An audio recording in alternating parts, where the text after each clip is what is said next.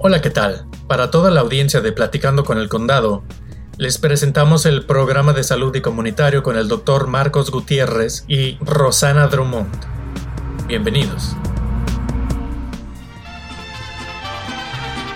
El programa Platicando con el Condado en la 1010 es traído a usted gracias al apoyo del Departamento de Salud del Condado de Santa Clara. Bueno, pues damas y caballeros, efectivamente nos vamos inmediatamente con Rosana Trumont. Rosana, buenos días. Marcos, muy buenos días para ti y un gran saludo para la audiencia que siempre nos hace el favor de escucharnos en este su programa comunitario Platicando con el Condado en la 1010. Y Marcos, como tú bien sabes, el día de hoy entrevistaremos nuevamente al doctor Gerardo Solorio Cortés, que creo que ya lo tienes en línea. Correcto. Muy bien, el que para referencia de nuestra audiencia, el doctor Gerardo Solorio Cortés es médico de cuidados primarios y medicina interna en el sistema de Valley Medical Center. El doctor Gerardo Solorio Cortés estudió en la Facultad de Medicina George Washington y parte de sus intereses profesionales son disminuir las barreras de acceso a la atención médica, incluidas las tasas de vacunación en comunidades desatendidas o las más vulnerables.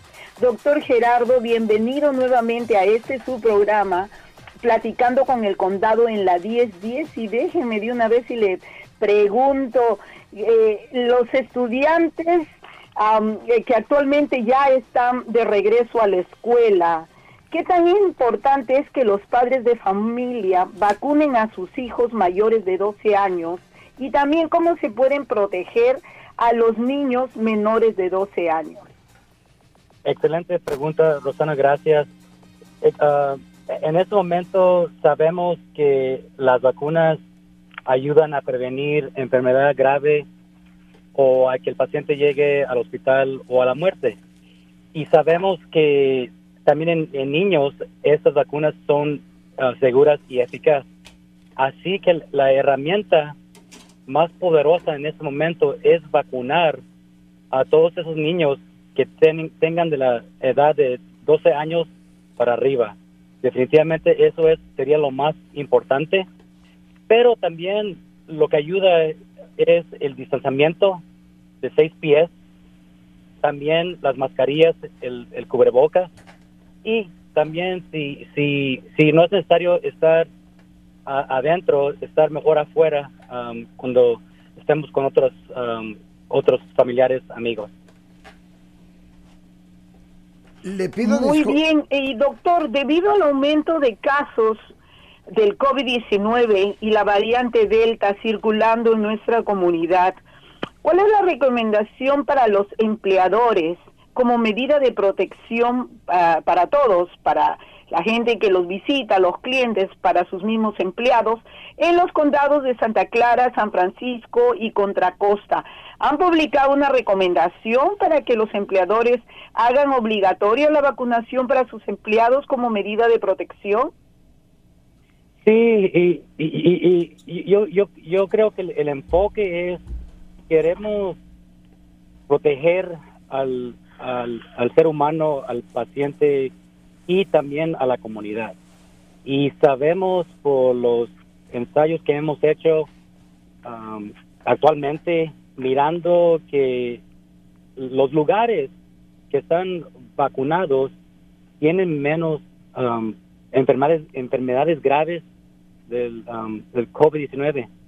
Y por esa, por esa razón eh, eh, creemos y, es, es, es, es, punto verdadero de que el ser humano quiere proteger um, a, otro y la manera que podemos hacer, hacer esto ahorita es vacunar también los también a los a los, a, los empleados cualquier lugar que sea por ejemplo um, hablando específicamente de hospitales y clínicas um, condados estados agentes federales están básicamente requiriendo que el, empleado, el, doctor, la enfermera o que sea, que se, que ah, vacunen porque sabemos que esa vacuna va, va a vacunar a ese empleado y otro también va a ayudar a la, comunidad. Y, un detalle también que quiero decir es va a haber unos, unas gentes que no van a poder ah, vacunarse por alergias, por ejemplo, o que tienen enfermedades de inmunodeprimidas donde no van a, por, por esa realidad, no van a tener una buena respuesta, respuesta y crear esos anticuerpos que una persona normal lo haría. Y por esa razón creemos y estamos mirando que no solamente la comunidad queremos ah, vacunar, pero también en, lugares de, negocios. Muy importante. Y caballero, cuando habla usted de alergias y personas que tienen eh, inmunoreprimidas su sistema de defensa, em, ¿de qué estamos hablando? ¿Qué clase de alergias? O sea que hay una persona que tenga una alergia quizás, ¿verdad? Que sale en la primavera, anda achú, achú, le, ajá, muchas gracias, Marcos. Excelente pregunta. De la alergia que yo estoy hablando, donde un paciente no va a poder recibir la vacuna, es cuando un paciente tiene una alergia de un ingrediente que tenga la vacuna Johnson Johnson, Moderna, Pfizer, y que ese paciente tuvo una reacción grave como anafilaxis. Y eso básicamente es una, una reacción donde el cuello se hincha, la, la cara se puede hinchar, hinchazón, falta de respiración. Pero eso va a ser muy, muy, muy, muy raro sí lo quiero, lo quiero um, em, enfatizar de que sí va a ser muy, muy raro, pero sí van a, sí van a ver esos pacientes. Hablando de alergias de, que del polen o de, de los... Um, del polvo. De polvo, a gatos, esos no, esos no cuentan. Además, alergias a la penicilina, um, a otros antibióticos, otras medicinas, eso también no cuenta. La, única diferencia va a ser que ese paciente, en, vez, de, en vez de ser observado por 15 minutos, va a ser observado por 30 minutos. Esa sería la, sería, sería la respuesta para la, a, relación a la alergia. Ahora, los pacientes inmunodeprimidos, lo que pasa es que por la enfermedad, por ejemplo, cáncer, o por las medicinas, la quimioterapia, otros medicamentos que usamos para bajar las defensas para curar esa enfermedad, pues por esa realidad, realidad la vacuna de COVID, y hemos visto, y eso es uh, real, que este paciente no va a tener el 100% que tuvo una persona, una persona que no tuvo, no tiene esas um, um, enfermedades. Quizás va a ser un 20%. Ok, perfecto. Ahora, Ahora, ¿cómo sabe una persona? Por ejemplo, usted mencionó abafilaxis. Esa es la, esa es la reacción, ¿correcto o estoy equivocado? Sí, y, y, y, y es muy raro um, los ingredientes. Eh, va a ser muy raro que un paciente esté 100% alérgico a un, a un ingrediente de la Johnson Johnson, Moderna y Pfizer. Ha habido estudios hechos y es como uno en un millón por eso digo, sí puede pasar, sí va a haber, sí va a haber este, esos individuos, pero es muy mínimo. Y entonces, ¿cómo sabe una persona si es que va a sufrir esta clase de reacción eh, eh, al no saber exactamente qué es lo que tienen las vacunas? O sea, ¿cuáles son los ingredientes? Ya, usualmente, excelente pregunta. Yo he vacunado a pacientes y usualmente ellos han visto um, médicos de alergia o, han hablado con su doctor de cabecera y le han dicho 100% um, eres alérgico a, este ingrediente, pero como dije hace unos minutos, va a ser, eso va a ser muy, muy, um, no va a ser muy común. Ok, o sea que eso casi nunca ocurre. Pues damas y caballeros, como ustedes han de saber, el doctor está dispuesto a contestar cualquier pregunta que usted tenga, ¿verdad? Eh, cuán difícil que, se, que sea, el doctor Gerardo Solorio Cortés, médico de cuidados primarios y medicina interna en el sistema de Valley Medical Center. ¿Usted tiene alguna pregunta? El teléfono aquí es 415-552-2938. Tenemos líneas abiertas. Cualquier pregunta que usted tenga, pues sería muy bien recibida. Recuerda que aquí no hay preguntas tontas. Las únicas tontas son las que no se hacen. El teléfono 415-552-2938. Usted sabe que hemos platicado bastante sobre este tema y se han quedado precisamente preguntas en el aire, ¿verdad? Eh, eh, cuando hemos abierto las líneas, doctor, eh, bueno, nos platican cada, cada razón por la cual no se quieren tomar la vacuna que hasta nos asombra. Una de ellas, y se la hago a usted porque creo que es necesario hacérsela a todos los doctores que están con nosotros y las doctoras, porque dicen algunos que, bueno, ya como una conspiración, de, no sé cómo les va a afectar a ellos, pero que dicen que eh, los, los hospitales reciben dinero extra, extra, cuando dicen que un paciente se muere de COVID. O sea que mm, eh, me muero yo de otra cosa y el, hospital va a decir que yo, me, que yo eh, pues me fui al otro lado por el COVID para recibir una cantidad de dinero. ¿Qué opina usted sobre ello? Definitivamente e, ese, esa respuesta es, es, falsa. Um, yo no, yo he, trabajado en, centros de vacunaciones, um, clínicas, hospitales, donde hemos, um, yo he cuidado a pacientes que han sufrido con COVID-19 y yo he visto como lo, lo que hacemos de documentación y, no he visto que eh, vamos a recibir extra dinero por la enfermedad de, de, COVID-19. Eso, básicamente, mi respuesta es, es totalmente um, falso, falso, falso, falso. Claro, buenos días, ¿con quién hablamos? Aló. Sí, dígame, tiene una pregunta para el doctor. Una. ¿Usted ya tiene la vacuna? ¿Cuál fue? La Pfizer. Ok, ajá. Sí, me, ya vieron las dos vacunas, en abril terminé las dos y este, pero me dio COVID hace dos semanas no me dio duro, pero sí me dio. Y como se está hablando de un extra en el booster, ¿contaría para mí eso de que ya me dio el COVID como booster?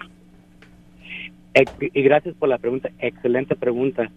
Han, han habido ensayos, hemos aprendido, aprendido mucho um, con, con COVID-19 y lo que hemos uh, encontrado es que pacientes que han sido vacunados ya después Um, de, del COVID eh, tienen más eh, mejor respuesta para proteger en el futuro. Lo que quiere decir una infección natural eh, no es tan eficaz a las vacunas. Es, la ciencia nos dice eso. Por eso cuando oyen al, doctor Fauci decir, aunque ya, ya, el presidente dijo, si fuiste um, um, contagiado con el COVID-19, todavía deberías vacunarte porque sabemos que las vacunas son más eficaces o van a ser más eficaces a las um, a, lo variante que viene um, del, COVID-19. Eh, me parece que el caballero quiso decir, no estoy muy seguro, pero eh, de todas maneras es una buena pregunta, que él ya se había vacunado, pero le dio un breakthrough, o sea, le dio COVID de cualquier manera, y que si él lo que necesita es un booster. Oh, oh dispense, um, en ese momento todavía los boosters o los refuerzos todavía no son aprobados. Um, la CDC, la FDA va, va a averiguar. Pero sí, dispensa, la, la, respuesta que estaba diciendo es básicamente uh, por qué deberían de vacunarse uh, todos y también eh, aquellos que fueron que fueron este uh, infectados con COVID. Ajá, okay. o sea que y, ahora la pregunta de refuerzo a él ahorita todavía no lo porque todavía no aprobamos la tercera vacuna de refuerzo. Ok, obvio, ¿verdad? Pero hemos escuchado varias veces de diferentes doctores que si uno habla con su doctor y uno ya se encuentra en cierta edad o, si tiene algún problema con su sistema inmune, puede pedirla, ¿correcto? Exactamente, y muchas gracias Marcos. Yo creo que la CDC, la FDA, FDA van a hablar esta semana porque ha habido, ha habido otros países, y voy a dar Israel, por ejemplo. Chile también. Ellos sí han dado la tercera ah, vacuna de refuerzo a pacientes de la edad de 60 años para arriba o que tengan estas enfermedades donde, se, donde tengan bajo el sistema inmunológico. Perfecto. Vamos con esta llamada. Buenos días. ¿Con quién hablamos? Ahorita regresamos con Rosana Drummond, que también tiene muchas preguntas. Buenos días. Buenos días, gracias por, por abrir las líneas, señor Gutiérrez. Le pregunto, doctor, este, yo tengo un hermano en Oregon, él está bien grave ahorita porque él no se puso la vacuna y este tengo que ir a verlo y este ¿usted cree, doctor, que la vacuna es asesina? No, no, no oí la pregunta. Que, si la vacuna es asesina. No, y, y, um, y eh, eh, um, eh, los dos que me hablaron ahorita, lo que quiero enfatizar es, sabemos que pacientes van a, van a, unos que fueron vacunados se van a infectar porque sabemos que las vacunas no son 100%. Eso es real por cualquier vacuna, la vacuna um, para la hepatitis B, para la vacuna para la hepatitis A, todos no, todas son um, no son 100%. Pero lo que, lo que sabemos en, en, los ensayos es que los que han sido vacunados con COVID, la vacuna de COVID-19 y se infectan con el, COVID real, tienen una enfermedad más leve. Ok, correcto. Pero la señora, ¿qué quiso decir cuando nos pregunta que si la vacuna es asesina? Y, y, para allá voy la, forma de... Dicen de que, la vacuna es asesina, la vacuna es asesina y por eso no me vacuno. O sea, ¿quién, le, ¿quién le dice eso? Porque usted sabe que hemos hablado con esto con Manuel, Manuel Ortiz, quien eh, tiene un estudio precisamente de dónde salen estas ah, informaciones eh, tan interesantes, para no decirles falsas. ¿Quién le dijo a usted que la vacuna era asesina, por favor? Mire, mi hermano está bien grave en Oregon. Pero él se la tomó y se enfermó. Él no tiene la vacuna. Ah, bueno, entonces, ¿por qué? Ajá. Sí, entonces él me dijo que porque él no se vacunaba porque era asesina y por eso está bien grave del COVID ahorita. Ajá, ¿y, y, qué preguntaba usted entonces?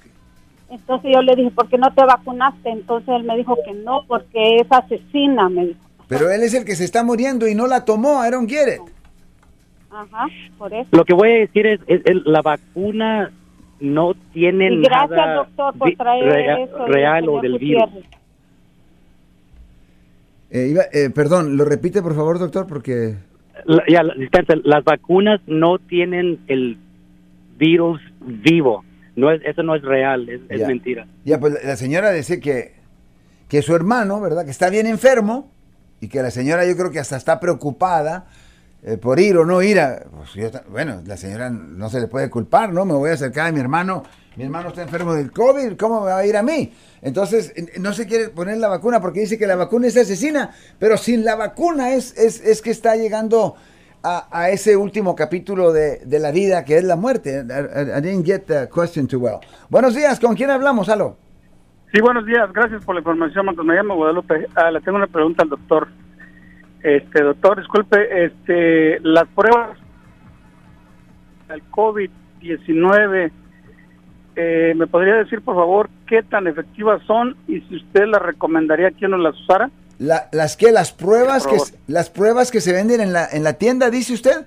Sí, porque en las tiendas este, venden pruebas para hacerse el, uh, claro, COVID. Claro, que si son eficaces. Ok, buena pregunta.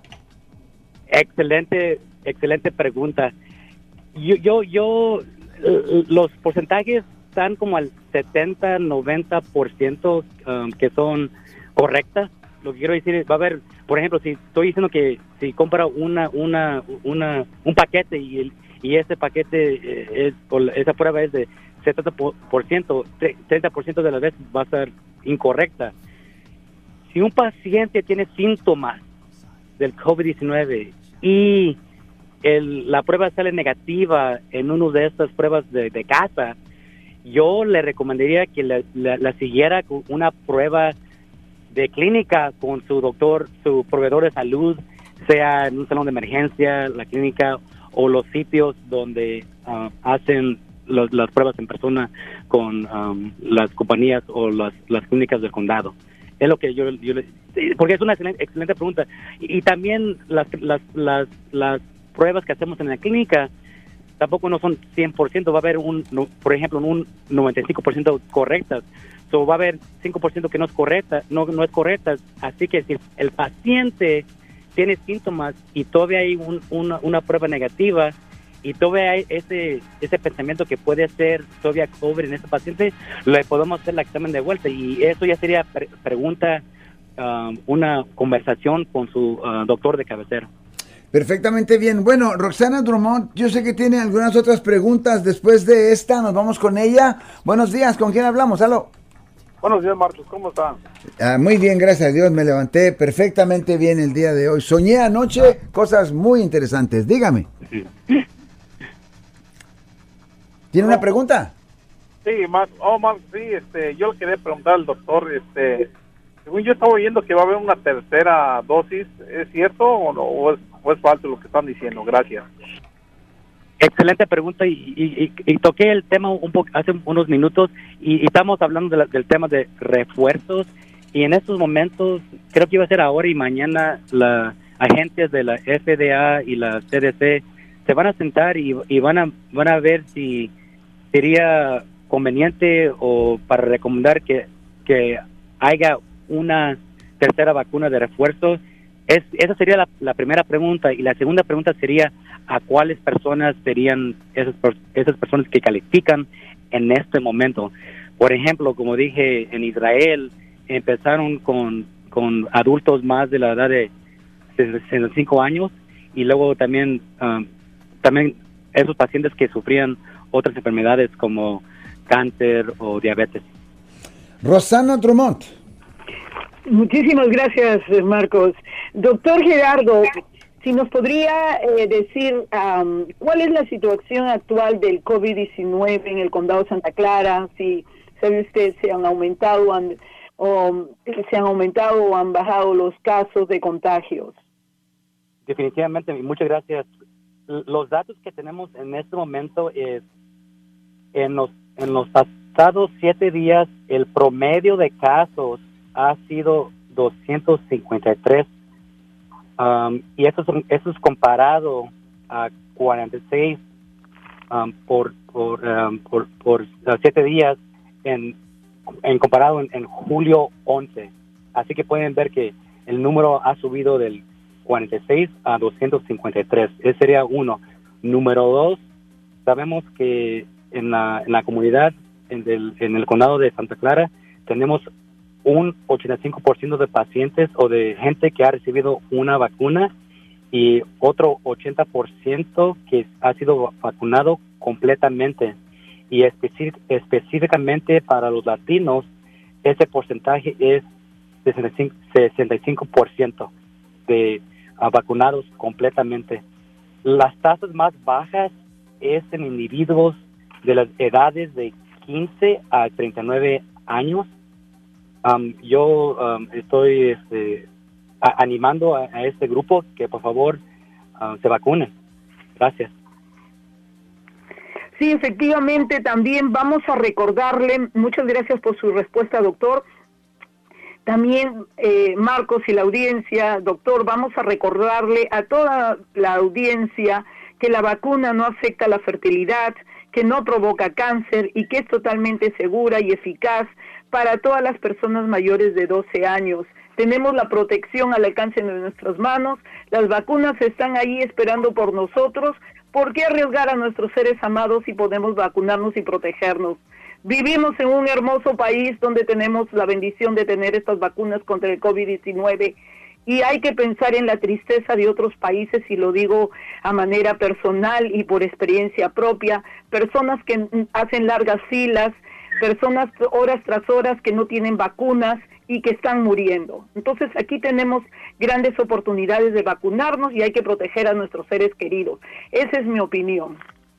Perfectamente bien, damas y caballeros, nos estamos despidiendo. Doctor, es un placer siempre tenerlo aquí con nosotros, Gerardo Solorio Cortés. Eh, espero, ¿verdad?, escucharlo ya nuevamente muy pronto. ¿Algún mensaje que le tenga? Tenemos como dos minutos, caballero.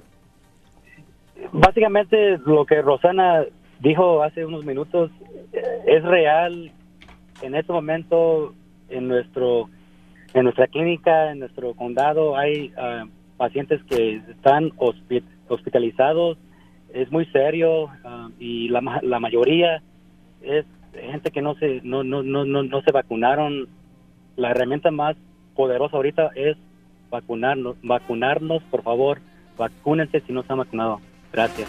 Gracias a usted, Rosana. ¿Cómo nos despedimos? Lo de muchísimas gracias a toda nuestra audiencia que nos hace el favor siempre de escucharnos y nos estamos viendo el próximo, escuchando el próximo jueves. Muchas gracias Marcos y muchas gracias doctor Gerardo y a la audiencia.